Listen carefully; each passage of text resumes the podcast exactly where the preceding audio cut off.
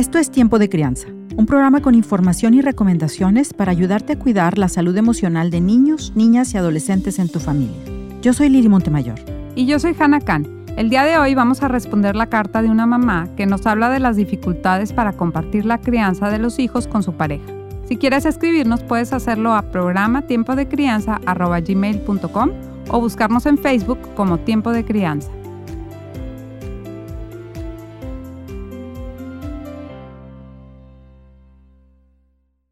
Escribo para contarles mi caso y ver si me pueden ayudar con algún tip o algún consejo. En estos meses de pandemia mi esposo ha estado haciendo home office. Al principio yo estaba muy contenta porque creí que pasar más tiempo juntos nos ayudaría como familia, pero el problema es que ahora está opinando sobre cosas que antes no se metía y no opinaba. Yo siempre me hago cargo de los hijos, aunque también trabajo medio tiempo y creo que lo hago bien. Pero ahora llega mi esposo y me contradice mucho en frente de los niños. Los deja usar la tablet cuando yo se los tengo restringidas o los deja comer dulces antes de la comida. Ellos se siguen portando bien, yo soy la que ya no lo aguanto. Muchas gracias. Gracias por escribirnos. Nos gustó mucho tu carta porque plantea un problema muy común en las familias de la actualidad. Papás y mamás que quieren trabajar en equipo pero tienen dificultades para hacerlo. El día de hoy te daremos algunas recomendaciones para manejar estos desacuerdos. Tenemos una tendencia a educar de la misma manera como lo hicieron nuestros padres.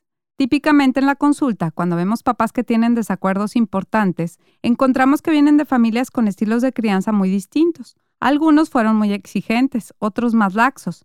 En algunas se valora mucho el orden y la limpieza, mientras en otras se valora más estar relajados y disfrutar. Estas diferencias suelen ser sobre cosas sin importancia, pero en algunos casos pueden afectar el clima familiar o incluso la relación de pareja. Las familias han cambiado mucho en las últimas décadas. Los papás tienen ahora un papel más activo en la crianza de los hijos y hay más mujeres que trabajan fuera de casa. Esto hace que las decisiones sobre los hijos se tomen entre los dos, lo que aumenta la posibilidad de un desacuerdo entre ambos. Cuando papá y mamá unen sus fuerzas y participan de forma equitativa en el cuidado y educación de los hijos, la familia se ve fortalecida. Los hijos disfrutan de tener una relación más cercana con su papá. El papá también siente un mayor apego hacia sus hijos y la mamá siente que tiene un verdadero compañero en la responsabilidad de la crianza, entre otros beneficios. Compartir la crianza tiene un gran número de ventajas tanto prácticas como afectivas. Desde el nacimiento de un bebé suelen aparecer ciertos roces entre los padres, si lo van a dormir en brazos o en la cuna, si lo despiertan para que se alimente o lo dejan dormir. Estas decisiones son relativamente sencillas si las comparamos con otras que se tomarán a medida que crezcan los hijos. ¿Cuándo hay que llevarlo a la guardería? ¿Si conviene buscarle una nana? ¿O es mejor que lo cuiden los abuelos? Si lo dejan ir a jugar a casa de un amigo y así hasta la adolescencia. Es imposible que dos personas distintas, papá y mamá, traten exactamente del mismo modo a sus hijos y estén de acuerdo en todo. Cada quien tiene su personalidad, su forma de expresarse, sus gustos y preferencias. A lo mejor uno es más cariñoso y da muchos besos y el otro es más paciente y supervisa las tareas escolares. Ser diferentes no es el problema. Es más una ventaja porque los niños y las niñas se benefician de esa diversidad. Si uno de los padres tiene una flaqueza, tal vez el otro lo puede complementar. Lo que sí puede ser un problema es cuando las diferencias causan tensión entre los padres. Los niños y las niñas son como esponjas. Escuchan y observan todos los comentarios que se hacen en casa y están muy al pendiente de las reacciones de sus padres, de sus opiniones y sus desacuerdos. Por eso es muy importante tratar de no discutir frente a los hijos. Se ha encontrado que incluso los bebés que no hablan tienen una reacción de estrés al escuchar a sus padres discutir. La recomendación es que los desacuerdos se resuelvan en privado. Si alguna vez a los hijos les toca presenciar un desacuerdo, es importante explicarles que aunque los padres se entienden y se quieren, a veces también tienen ideas distintas que deben comentar para llegar a un acuerdo.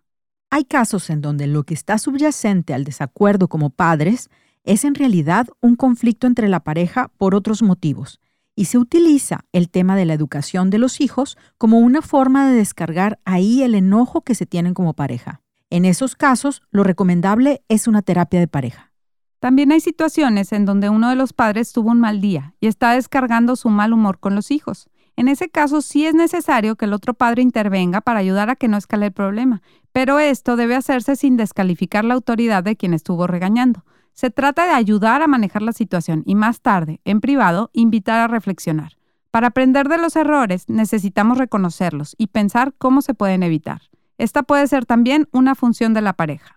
Un error muy frecuente en la disciplina de los hijos es la inconsistencia. Cuando papá o mamá permite al niño hacer algo que otro día le había prohibido, o cuando papá y mamá tienen puntos de vista contradictorios y uno permite hacer lo que el otro ha dicho que no hiciera.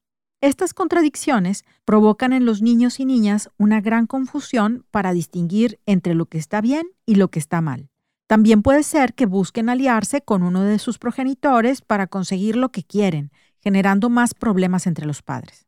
El hecho de que existan dos formas diferentes de reaccionar o manejar una situación no necesariamente provoca un conflicto. Cuando los padres logran hablar y llegar a acuerdos, los niños y niñas pueden aprender que las opiniones de otros se deben respetar y se puede dialogar sin pelear. El que un padre y una madre tengan opiniones distintas es normal y a veces hasta conveniente. Como es imposible siempre estar de acuerdo, entre los dos deben esforzarse en que a pesar de sus diferencias, el ambiente familiar sea estable y tranquilo. A continuación te daremos siete recomendaciones para manejar desacuerdos entre los padres. 1. Hagan un esfuerzo por comunicarse efectivamente. Hablen sobre las reglas de la casa e incluso escríbanlas en un papel para que no quede duda. 2. Es preferible el diálogo a la queja continua. Si hay algo que les molesta, busquen el momento para hablarlo. Recuerden describir la conducta que les molesta y no criticarse como personas. Por ejemplo, en vez de decir, me choca que siempre me contradices frente a los niños, se puede decir, le dijiste a Juan que podía jugar Nintendo cuando yo le dije que no podía. Eso me resta autoridad y confunde al niño. 3. La consistencia es muy importante. Si ya se tomó una decisión, no debe estarse cambiando a cada rato. Es muy difícil que los niños sigan normas familiares si ven que hay un desacuerdo entre los padres. 4.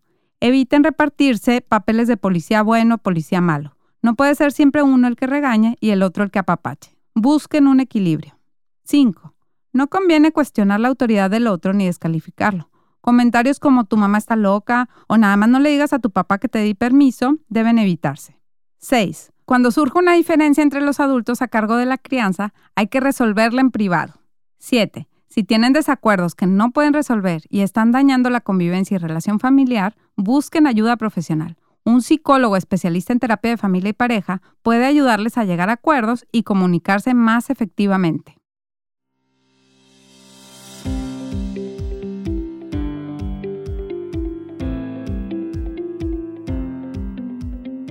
Si te gustó este programa o lo encontraste útil, te invitamos a que lo compartas con otros adultos a quien creas puede ayudarles. En redes sociales puedes buscarnos en YouTube y Facebook como Tiempo de Crianza. También puedes escribirnos tus dudas o comentarios a nuestro WhatsApp 8129 240144 o a programa Tiempo de Crianza quiere agradecer a Shahaira Cortés, Gabriela Valdés, Ana Cecilia Cárdenas y Viridiana Ibarra. Este episodio fue producido por Rudy Martínez en The Way Central en Nuevo León, México. Si te gusta Tiempo de Crianza, déjanos tu reseña en iTunes y síguenos en Spotify para que más familias puedan encontrarnos. Gracias por escuchar.